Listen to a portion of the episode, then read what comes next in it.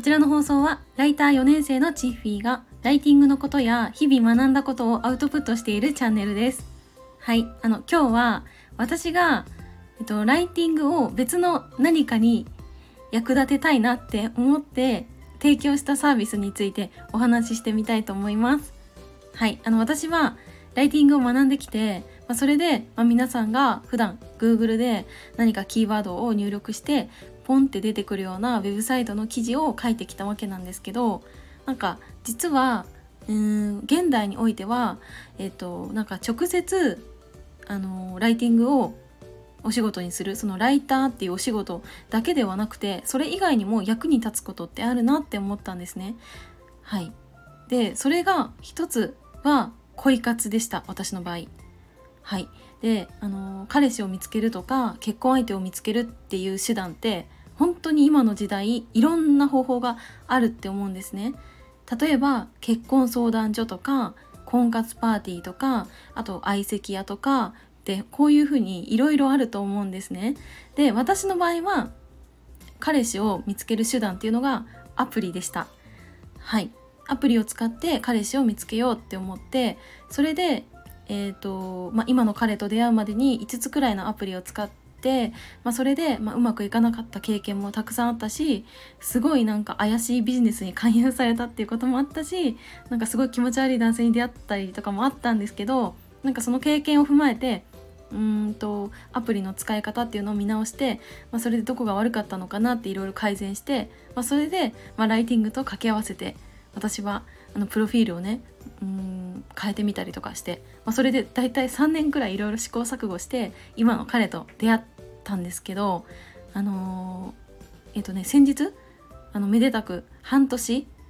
を迎えることができました。はい、であの現代の婚活とか恋活においてもライティングって活かせるんだなって感じたんですね。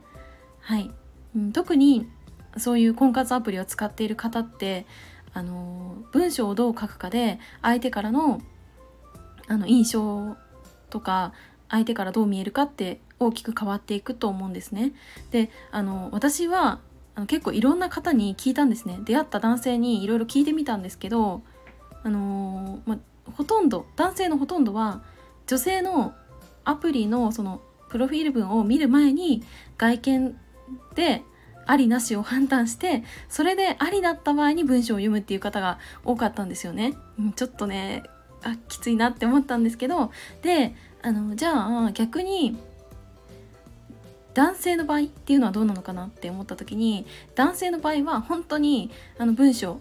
ちゃんと書いた方がいいです。というのも女性の多くはあの、まあ、もちろんね外見も見るかもしれないけどプロフィールに何を書いているかっていうのもめちゃくちゃ見てます。はいなのであのー、まあ一言でね「よろしく」みたいな感じで終わっちゃったりとかあとうんなんだろうなすごくこう読みづらい感じで文章をギュッて詰まっちゃってるとかね文章がめちゃくちゃ羅列されてるとかだともう読みにくいし特に女性はもう文章がぐしゃーってなっている状態で読みたくない生き物なので、まあ、相手にこうストレスを与えないかつ自分の魅力を伝える必要はあるなって感じました。で私は自分自身もそのライティングで学んだこととあと3年間の 自分の恋活の経験を掛け合わせてプロフィールをねどんどんどんどん修正していったんですけどなんかその時にあの、うんと、今年1月は本当になんか全てのアプリでうまくいってたんですね。であのそのうちの一つのアプリで私は登録して24時間で500プラスのいいねをいただいて、まあ、そのうち、うんと、ん何名だっけな？25名か。くらいの男性とメッセージのやり取りをしてで実際にお会いしたのが3名でした。はい、でこれもなんか私の一つの成功体験なのかなって思っていて、うん、なんか実際に自分が3年間いろいろ試行錯誤してああでもないこうでもないって言って、まあ、時には傷ついてめちゃくちゃ泣いて すごいなんかもう怒ってあとなんかなんだろうなこうね、うまいこと展開が進んだ時に笑ってとかなんかそんないろんな感情を経験してそれで今回うまくいったんですけどなんかこの経験って絶対誰かにも役に立つなって思ってで私はさらにライティングを学んできたっていう立場なので、実際にアプリを使って声活をしてきた経験と掛け合わせて私にできることって何かなって考えた時にその恋活アプリのプロフィール文での魅力の使え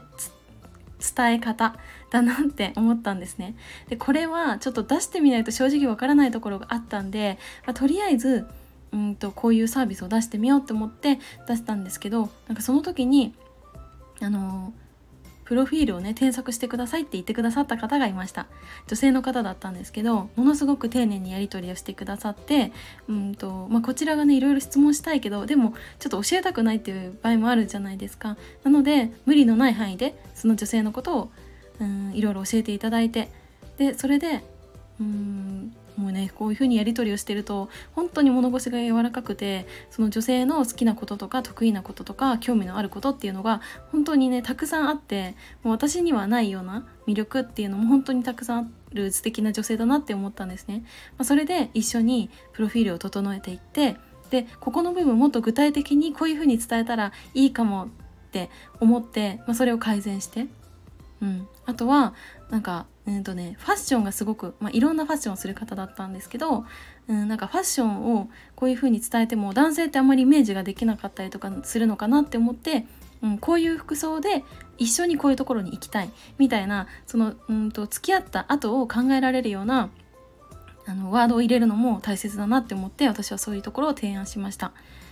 はいで、まあ、最終的にあのその時点でね一番いいプロフィールっていうのを作れたんですけどなんかその時に本当に感謝してくれて私のライティングの学びもやっぱりそうなんですけど自分自身が声活に苦戦したこととか私なりにいろいろ試行錯誤してうまくいったことが誰かの役に立つんだなって思った時に本当に嬉しいなって感じました。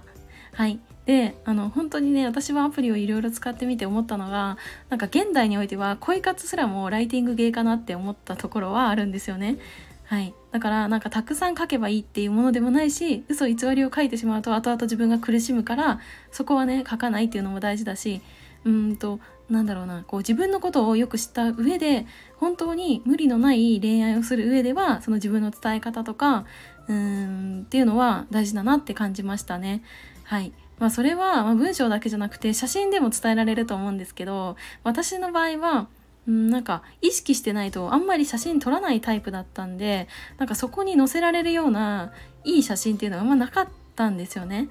はい、なので私はあ私の場合は文章かなって思ってうん、文章で伝えるっていうことを意識したんですけど私にとって、まあ、ライティングって一つの武器ではあるんですがなんか現代のこの恋活婚活で、まあ、無双できたのはその私に一つの武器があったからなんじゃないかと思いました。はい でちょっとね私さっき話しててなんか500人の方から「いいね」いただいてなんか25名の方とお会いして3人の方とデートをしてでそのうちの1人、まあ、今の彼と付き合えたっていう感じなんですけどなんかこれ結構確率的にすごいことしてるなってちょっと今思いました。はいであのー、今週末、まあ、愛知県の豊田市っていうところで大きい、ね、花火大会があるんですよ。で私はあの花火大会絶対一緒に行こうって思ってうんちょっと前からねいろいろ考えてはいたんですけどあの誘ったところ OK だったんで今週末行ってこようと思います。でなんかねすごい愛知県の中でもめちゃくちゃ混雑するイベントの一つみたいなのであの愛知県にねお住まいの方ならご存知かなって思うんですけど私はちょっと千葉県民なのでもともとよくわからない状態で今年初めて花火大会行くんですけどうーんなんかねその混雑ぶりは一回見てみた方がいいよって言われたのでちょっと今回ね楽しみに行っていきたいと思います。はいということで今回は私が、えっと、自分自身の恋活の経験とライティングスキルで婚活アプリのプロフィール添削をしたお話について語ってみました。今日も最後までお付き合いいただきありがとうございました。バイバーイ。